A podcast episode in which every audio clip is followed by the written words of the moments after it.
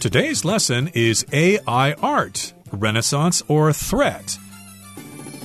Hi, everybody. My name's Roger. Hello, I'm Kiki. And today we're going to continue talking about AI, artificial intelligence.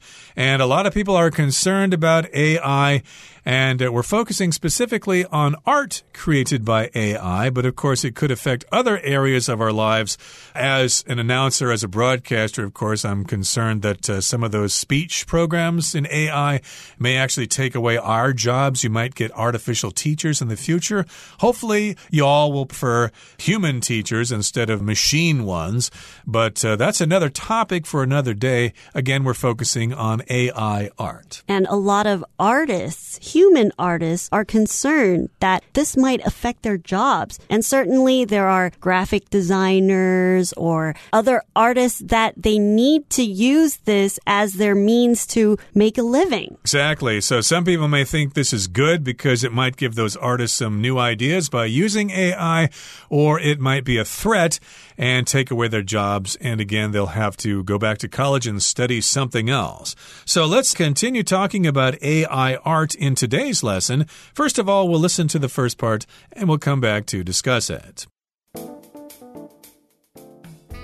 Both the quality of AI art and the way it's generated have raised several points of contention and concern. Perhaps the most heated revolves around the aforementioned images that the AIs are trained on. In most cases, these images were not used with the original creator's consent, nor were the original creators compensated in any way for the use of their work. 大家好，第一部分我们看到动词 compensate，它的意思是弥补、补偿或是赔偿。例如，Glenn has a lot of enthusiasm, which compensates for his lack of skill. Glenn 拥有很多热忱，可以弥补他技术上的不足。 又或者说，Jack compensates for his lack of natural talent by working harder. Jack 借由更加努力来弥补自己缺乏天分。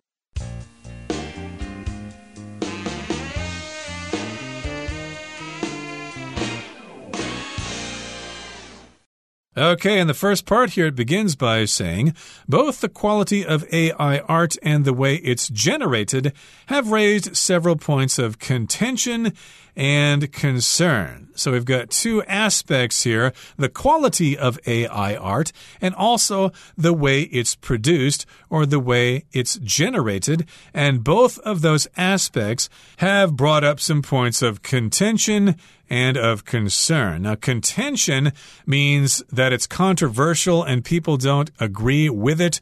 It's a heated disagreement. And again, people are on both sides of this issue. Some people think it's good, some people think it's bad. And then, of course, there are several points of concern, which, of course, is all about all sorts of aspects. Is this real art? Are we looking at the real thing? Or should we respect human produced art? And again, will it affect the livelihoods of artists. Perhaps the most heated revolves around the aforementioned images that the AIs are trained on. So to begin with, these AI, artificial intelligence, they need to be trained by humans too, right? Mm. So we mentioned before, they need to harvest these images from the internet. So they need to collect a lot of data. So how does AI collect these data? And do people feel comfortable having their data put on the internet and getting collected? Indeed, that's a good question. Of course, we've got the issue of privacy there, but it seems that people are so willing to put their images on the internet. I think it's too late to take take it back again. But again, we've got this heated debate, and it revolves around the aforementioned images that the AIs are trained on. To revolve around just means to center on that thing that is the basis of the discussion. And if something's aforementioned, it's something that we mentioned before. We talked about harvesting images from the internet, and we gave an example of a frog playing the piano. And of course, we have the uh, data sets that these programmers have, and they put them into the program. And that's how all this stuff works, and that's where the discussion is focused. In most cases, these images were not used with the original creator's consent. Nor were the original creators compensated in any way for the use of their work. So, in the aforementioned example of the frog playing the piano, yes, indeed, the computer program got an image from the internet somewhere, and it was probably a picture of a frog posted by somebody who traveled to, say, the Amazon rainforest or something and posted a picture of a frog that they saw there. But they're not being compensated, they're not being paid for the photograph because it just came off the internet, and I guess there was no copyright or anything like that. And then, of course, we've got uh, pianos as well that were in the picture. Maybe Steinway and Sons are upset that uh, their piano is being featured in this picture that was created by artificial intelligence. So here we see the word compensated. And when you compensate someone is when you pay somebody for their service or pay them for something that they have done or created. So in this case, the original owners or the original creators, they were not paid for the work that they've done because their images were just harvested. And we also see original creators consent. So consent is when you ask somebody for permission. So they were not asked if their images can be used by AI. Indeed. So that's another question we need to answer. Is it uh, ethical to do that? Is it moral? And can you do that and get away with it and make money without getting permission from the original producers of the images first? Okay, that brings us to the end of the first part of our lesson for today. Let's move on now to the second part. We will listen to it first. This has led many artists to argue that AI art generators have been trained on stolen art. Even though the art that AI creates is original, that is, it's not an exact copy of anyone else's art, the fact that it uses the labor of real artists without paying for it is something that many artists find unacceptable. Add to this the fact that AIs are being used by companies as cheaper, faster alternatives to employing real people and it's easy to understand why many working artists are so upset. 第二部分我们看到名词 labor，它的意思是劳动成果、劳作或是体力劳动。例如，After putting in a lot of labor, Alfred finally finished the bathroom repairs。在投入许多劳力后，Alfred 终于完成了浴室修缮工作。又或者说，They make little money considering the amount of labor they provide。 考量到他们所付出的劳力，他们赚的钱不多。下一个，我们看到名词 alternative，意思是替代品，可供选择的事物。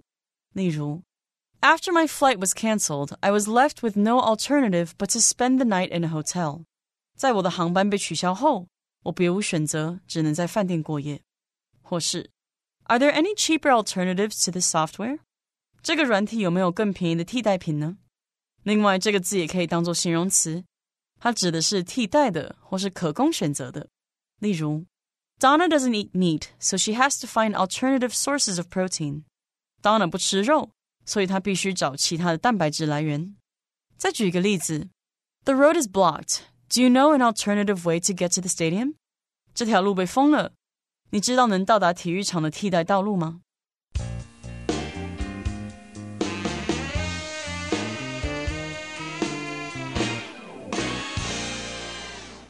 ？Okay, so again, this is controversial. Some people think that AI is a renaissance, a rebirth in arts. We're going to see some really cool images in the future. It's something to look forward to. Don't be scared of it.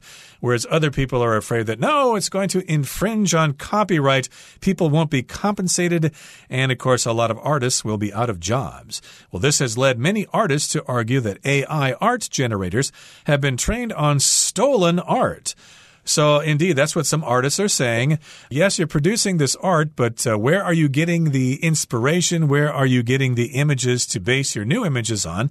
Yeah, you're stealing that stuff. You're just going out on the internet and downloading these images without the permission of the producers of those images. And with stolen art, a lot of times the art that is created by AI, because they create it by merging a lot of different types of images that they've collected, it's also hard hard for a creator to prove that that was their original creation, right? Mm. So in a way, it really is really sad for a lot of artists because they can't even prove that their art has been used by the AI. Mm -hmm. A similar situation is when somebody writes a song and then somebody finds out, hey, that song sounds just like that old Tom Petty song or something. So you got that idea from somebody else, didn't you? So it's kind of similar there. If AI produces these works of art, somebody may recognize that, hey, I recognize that frog. That's the picture of the frog I took when I was traveling in Carolina, North Carolina. I took that picture in a swamp. You guys stole my picture. You should give me some money for that. So, yes, that's what artists are arguing here. The art is trained on stolen art, and even though the art that AI creates is original, that is, it's not an exact copy of anyone else's art, the fact that it uses the labor of real artists without paying for it is something that many artists find unacceptable. So if you've seen AI art before, you probably can say that, well, that's original. I've never seen that picture before. But again, it's based on images that already exist. So again, that's the question. AI uses the labor of real artists. Labor is like uh, the work someone does, right? Right. Because usually labor is implying that it's hard work, right? Mm. And artists, they do have have to put a lot of heart into their work and they put their labor of love. So it's hard for them to accept the fact that these computer generated art is taking their creation and making it their own. Exactly. So that's what artists feel. They are using their labor without paying them for it, and they find that unacceptable. Now, add to this, or also consider this, the fact that AIs are being used by companies as cheaper, faster alternatives to employing real people. And it's easy to understand why many working artists are so upset. So, yes, if you run a company, of course, you're always trying to figure out ways to save money, to stop spending so much money. And you might be thinking, hmm, if we're an advertising agency and we produce art for our clients, and if I can use AI to produce that art and the clients like it, then I don't have to hire any artists who basically sit around in the studio all day smoking cigarettes and talking about the latest Fellini movie or something like that. The word alternatives means other choices or other options. So companies are choosing AI as an other option, as an alternative to hiring real people. So alternative is when you choose something else or when you have different choices or when you're replacing a certain item with another cheaper alternative or another cheaper choice. Indeed. So, an alternative, of course, is just something else that you can use in place of the first one. If you can't use the first one, then you can choose something else. That would be your alternative. I got fired from my job, so I have no alternative but to look for another job. I've got to, uh, you know, raise my family and pay for food and stuff like that. So, this may be a faster alternative for some companies, a better choice for them to actually use a computer algorithm and not hire people. Okay, that brings us to the end of the second part of our lesson for today. Let's move on now to the third and final part. We will come back and discuss it after we listen to it. Nevertheless, even as debates over the ethics of AI generated artwork continue to rage, the technology itself continues to improve. Therefore, while there's no doubt that humans will continue to create art to express themselves, whether artists will continue being able to make a living from their art in the future is far from a certainty. 第三部分，我们看到名词 certainty，指的是确定、肯定性或是确定的事。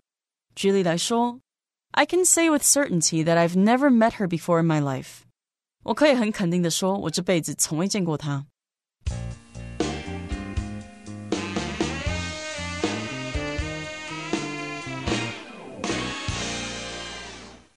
Okay, nevertheless, which means basically, despite all that we've said before, still, even as debates over the ethics of AI generated artwork continue to rage, the technology itself continues to improve.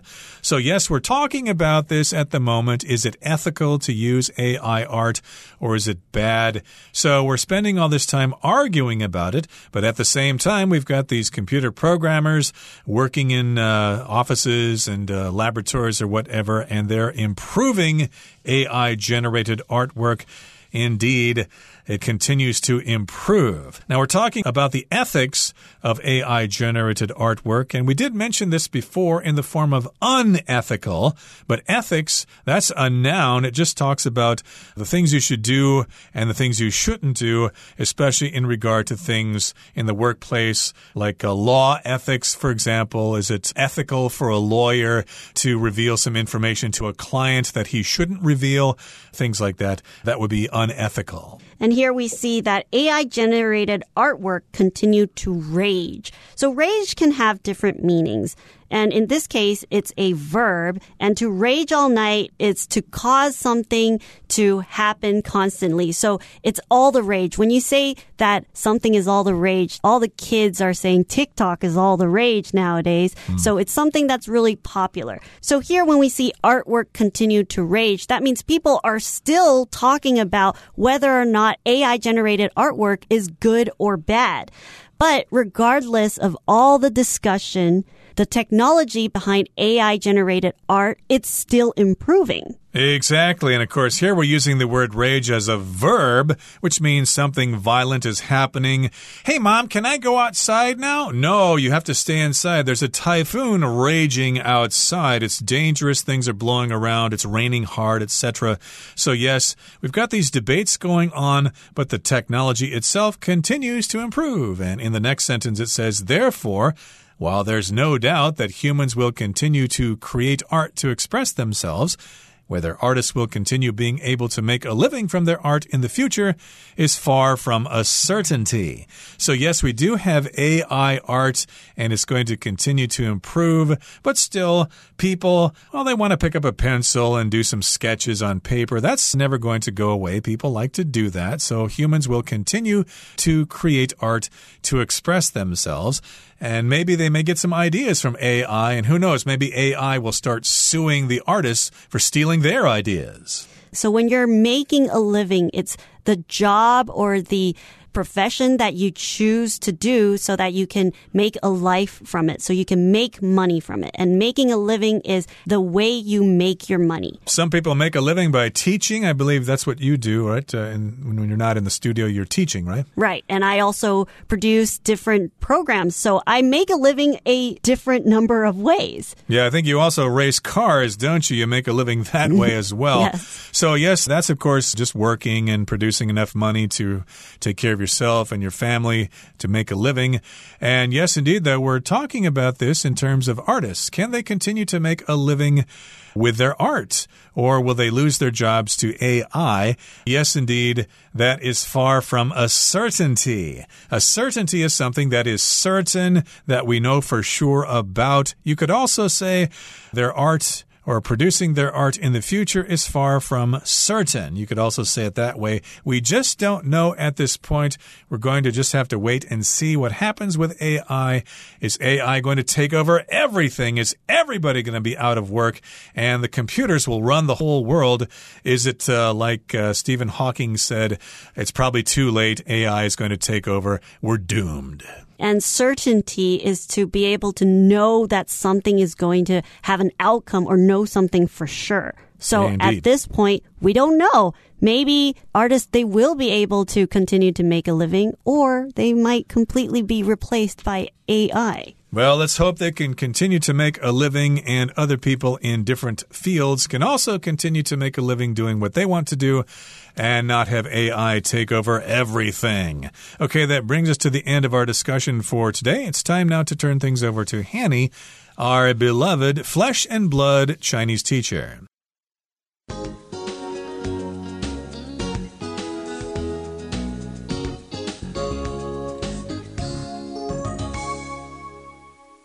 各位同学，大家好，我是 Hanny。我们来看今天的文法重点。课文第一部分提到，在大多数情况下，这些图像的使用并未经过原创作者的同意，而原创者也没有因为使用其作品而以任何方式获得补偿。好，文中是用 These images were not 点点点，nor were the original creators 点点点去表达说这些图像并没有怎么样怎么样，原创者也没有怎么样怎么样的语义。好，那我们来学习这样的用法。当我们用 nor 或者是 neither 也可以念作 neither。那这两个单字呢，可以接在否定句之后，去表达什么什么也不会，什么什么也不是。那么用 nor 或是 neither 开头的句子或子句呢，必须将助动词或 be 动词移到主词前面来形成倒装，那就会写作 nor 或是 neither 加上助动词或 be 动词加上主词。举例来说，Nick is not the best player on his team，nor is he the worst。 Nick 不是队上最优秀的球员，他也不是最差的。好，我们再造个例句：Karen didn't call me, neither did she text me. Karen 没有打电话给我，她也没有传讯息给我。好，那另外我们也可以用这样的句型呢，去表达否定复合，表达说自己跟对方的情形一样。那假设朋友说。I haven't been to Iceland。诶，我没去过冰岛。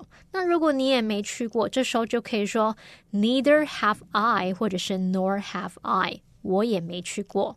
好，那同学们在使用 nor 或是 neither 表达否定复合时呢，记得它们本身就带有否定意思喽，所以后面不用再加 not，就可以表达出也不的语义了。好，读到课文第二部分第一句，他说啊，这使得许多艺术家主张。AI 艺术生成器是用那些偷来的艺术品训练的。那文中是用 This has led many artists to argue that 点点点去表达说，这使得许多艺术家主张点点点点点。那这边用到句型 lead somebody to 加原形动词，是表达使得或是让某人做某事。那还有一个句型是 lead to somebody 加上动词 ing，也可以表达使某人做某事。导致引发某人做某事。举例来说，Her passion for helping people in need led her to become a social worker。也可以说，Her passion for helping people in need led to her becoming a social worker。她那一份想要帮助有需要的人的那种热忱呢，使她成为一位社工。好，那这边也顺便复习一下 lead to 的用法。Lead to 可以表达造成、导致，那么后面可以接名词或动名词，这时候它的意思就跟 give rise to 或是 result in、bring about 或者是 cause 等等差不多。举例来说，Poor eating habits may lead to obesity。不良的饮食习惯可能会导致肥胖。好，那以上是今天重点整理，我们回顾今天单词吧。Compensate the restaurant refused to compensate the waiters for their extra work. Labor. The athlete's labor paid off when she won the gold medal. Alternative. Casey is considering some alternatives to her current job. Ethic. The ethics of animal testing have been a subject of debate for many years. Rage. The storm continued to rage all night, causing significant damage. Certainty. There's no certainty that we can complete the project on time.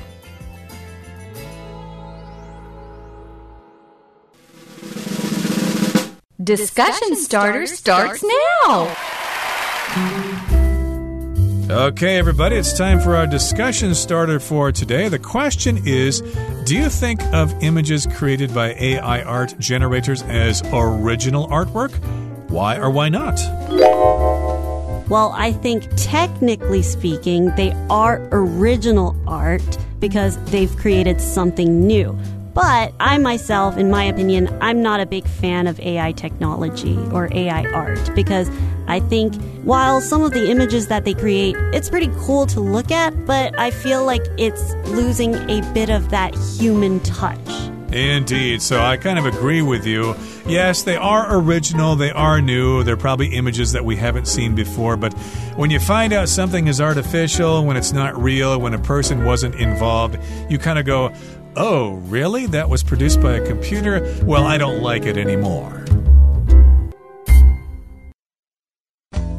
Well, that brings us to the end of another edition of our program, and please make sure you join us again next time. From all of us here, I am Roger. I am Kiki. See, See you, next time. time.